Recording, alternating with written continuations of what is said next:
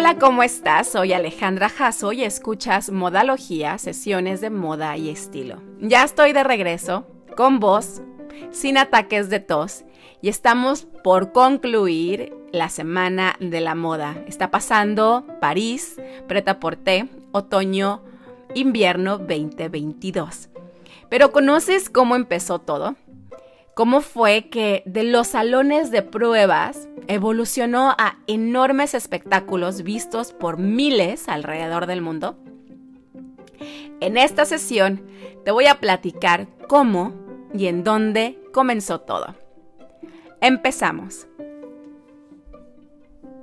La historia de los desfiles de moda y su evolución a lo que hoy conocemos como Fashion Week o Semana de la Moda tiene su inicio con la alta costura y su creador Charles Frederick Worth, a mediados del siglo XIX.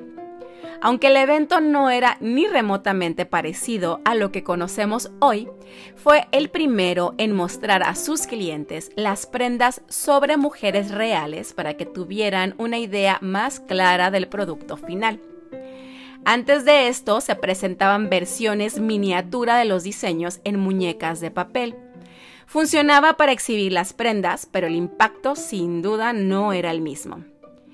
Y no eran desfiles, ni colecciones como tal, sino una especie de fiestas privadas donde se presentaban vestidos aislados, siempre exquisitos, eso sí, y solo para la clientela de élite. Estos espectáculos de salón eran celebrados en las ciudades europeas, principalmente en París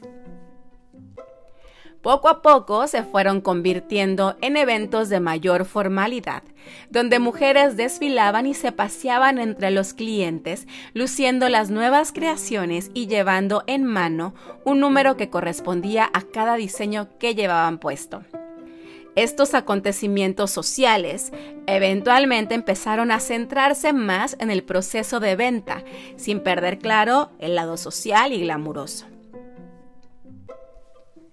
Las casas de moda organizaban eventos que, pensándolo bien, ahora podrían considerarse como clandestinos. Estos eran para un grupo selecto de consumidores y a menudo no se anunciaban públicamente. De hecho, la lista de invitados era tan secreta y elitista que a menudo se contaba y se incluía a la realeza.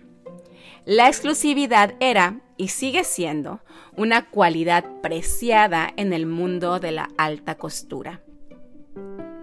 En estas celebraciones, generalmente acompañadas de recepciones lujosas, los invitados elegían la ropa que querían comprar. De ahí el número que llevaba la modelo en la mano al desfilar. En 1903, el concepto parisino de mostrar a los clientes las últimas prendas de la temporada llegó a Estados Unidos, a una tienda en Nueva York llamada Eric Brothers, que presentó lo que se cree fue el primer desfile de moda en este país.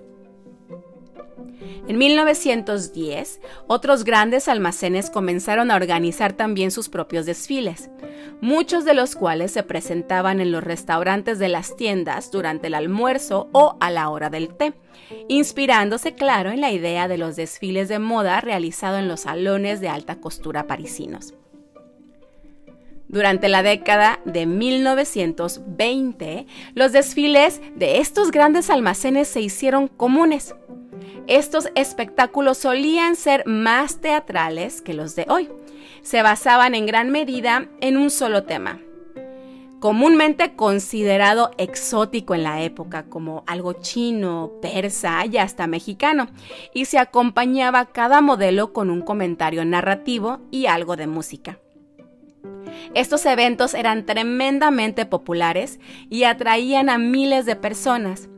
El desfile de moda jugó un papel importante en el desarrollo de los grandes almacenes estadounidenses y por lo tanto en el surgimiento de la cultura de consumo de moda de este país. Los diseñadores, las tiendas y las marcas continuaron organizando estos eventos de forma independiente, pero ahora invitando a la prensa, lo que ayudó a difundir y elevar aún más a los desfiles de moda. Durante los años 20 y 30, París se había convertido en un hervidero de nombres famosos, desde el estilo sobrio y práctico de Chanel hasta los experimentos surrealistas de Elsa Schiaparelli, pasando por los fluidos drapeados de Madeleine Vionnet. Los desfiles dejaron de ser una gran fiesta y se convirtieron en reuniones mucho más pequeñas e individualizadas. Cada casa de moda presentaba sus colecciones en eventos exclusivos para sus clientes. Hasta principios de los 40, los diseñadores, editores y compradores estadounidenses solían inspirarse en Francia, donde ya se realizaban presentaciones semestrales, y acostumbraban a viajar a París para ver las colecciones de la próxima temporada de sus diseñadores favoritos. Sin embargo, la Segunda Guerra Mundial hizo difícil que esta tradición continuara, pues los espectáculos programados regularmente se cancelaron en 1943 debido a la ocupación nazi. Pero en ese año, la publicista de moda Eleanor Lambert lanzó Press Week, o Semana de la Prensa, lo que eventualmente se convertiría en New York Fashion Week. Eleanor organizó espectáculos en el Hotel Pierre y en el Plaza para exhibir a los diseñadores estadounidenses. Esto hizo que los periodistas de moda cubrieran más el trabajo de los diseñadores nacionales. Hasta entonces, la moda en Estados Unidos había estado dominada e inspirada por los diseñadores europeos. Pero como la prensa no podía viajar a Europa durante la guerra, lo que parecía una situación desafortunada se convirtió en una oportunidad para promover el talento local.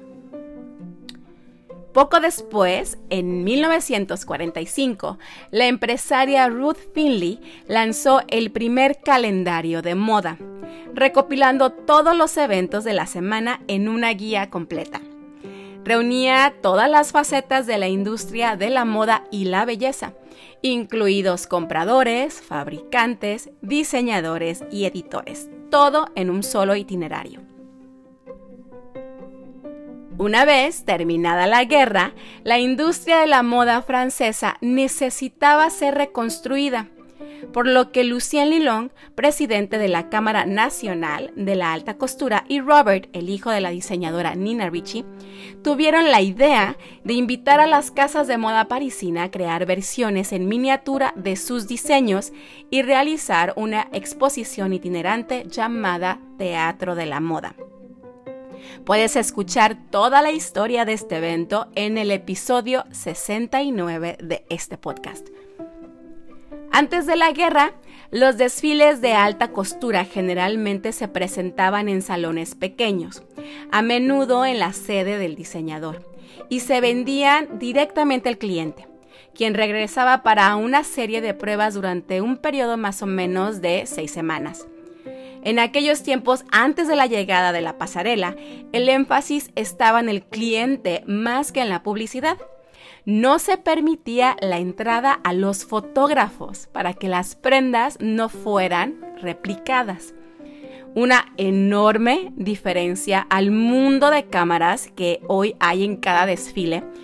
Y entonces los fotógrafos estaban estrictamente prohibidos.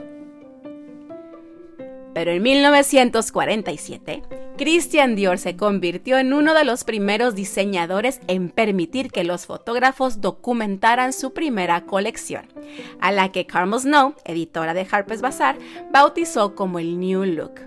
Por supuesto, hay un episodio dedicado a este suceso, el número 48. Escúchalo una vez que hayamos terminado esta sesión.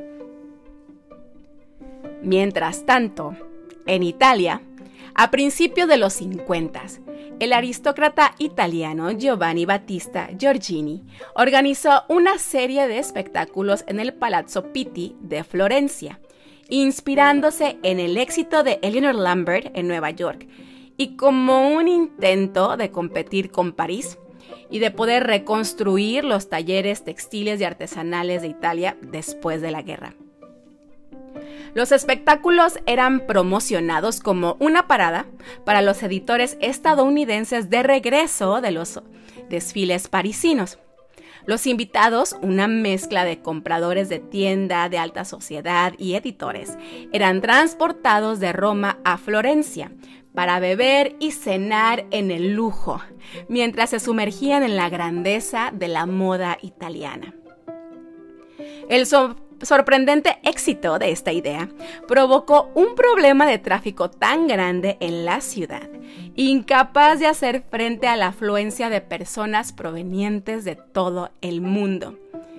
Emilio Pucci y Missoni fueron de los primeros en ganar credibilidad a través de este tipo de eventos y en 1958 se fundó la Cámara Nazionale de la Moda Italiana y los desfiles se trasladaron de las calles de Florencia al centro más comercial de Milán, donde en 1975 se realizó oficialmente la primera Settimana de la Moda. A mediados de los años 60, los desfiles de moda en Estados Unidos no solo crecieron en popularidad, sino también en tamaño. Los diseñadores continuaron exhibiendo sus colecciones dos veces al año en septiembre y en febrero. Así fue como este evento empezó a ser conocido como New York Fashion Week. La primera semana de la moda de París oficial tuvo lugar en 1973 con la formación de la Federación Francesa de la Moda y se inauguró con el desfile de modas Battle of Versailles o Batalla de Versalles, en la que cinco de los diseñadores franceses más importantes se, entre comillas, enfrentaron a cinco estadounidenses disque desconocidos. El evento que fue para recaudar fondos para la restauración del Palacio de Versalles contó con Yves Saint Laurent, Emmanuel Ungaro, Christian Dior, entonces diseñado por Marc Bouchan, Pierre Cardin y Hubert de Givenchy del lado francés. Ian Klein, Halston, Oscar de la Renta, Bill Blass y Stephen Burroughs en representación de los Estados Unidos. De hecho, puedes ver la recreación de esta batalla en la serie de Netflix Halston. La historia de la Semana de la Moda de Londres es un poco más clara que el resto. Desde 1984 hasta hoy, los eventos han sido organizados por el British Fashion Council, un grupo comercial sin fines de lucro que tiene como objetivo promover el diseño británico dentro del Reino, Unido y en el extranjero.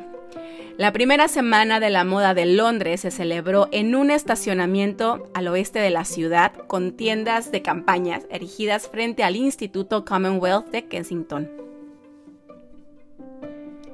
a partir ya en la década de los noventas, se llevaron a cabo diversos eventos de moda que eventualmente llevaron a la creación de lo que hoy oficialmente son las semanas de la moda en las cuatro grandes, Nueva York, Londres, Milán y París. Hasta antes de la pandemia, algunos desfiles, los de París y sobre todo los de Chanel, eran grandes espectáculos, recreando desde estaciones de tren, supermercados, aeropuertos o en locaciones espectaculares como desiertos, campos de lavanda, catedrales y museo.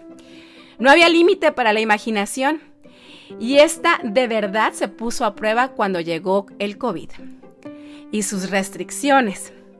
Este fue un periodo donde los diseñadores se vieron obligados a reinventar los desfiles y los espectáculos que acostumbraban a hacer durante las semanas de la moda, que cambiaron encontrando en nuevos formatos digitales formas innovadoras de llevar sus productos a los consumidores. Después de casi dos años, la industria decidió volver a las pasarelas, aún con las complicaciones que sigue causando la pandemia. Muchas de las casas de modas están decidiendo apostar por los espectáculos presenciales, pero todavía hay algunas que se sienten un poquito incómodas de volver a los eventos con asistentes por el resurgimiento de casos y contagios. Así es que, pues siguen apostando por lo digital. ¿Qué pasará con la Semana de la Moda? ¿Qué cambios habrá traído la pandemia? Pues tuvimos el primer Fashion Week en el metaverso, con marcas y diseñadores como Tommy Hilfiger, Roberto Cavalli, Paco Rabanne, entre otros. Esto es solo el principio. El tiempo dirá y marcará su evolución. Es todo por esta sesión. Espero la hayas encontrado interesante. Gracias por escuchar y por quedarte hasta el final. Eh, nos escuchamos en la próxima. Te invito a que visites mis redes. Ahí está eh, Alejandra Jasso en Instagram y la página alejandrajasso.com. Que tengas un excelente ombligo de semana, un excelente fin de semana y no te olvides que lo que hagas, hazlo con estilo. Bye.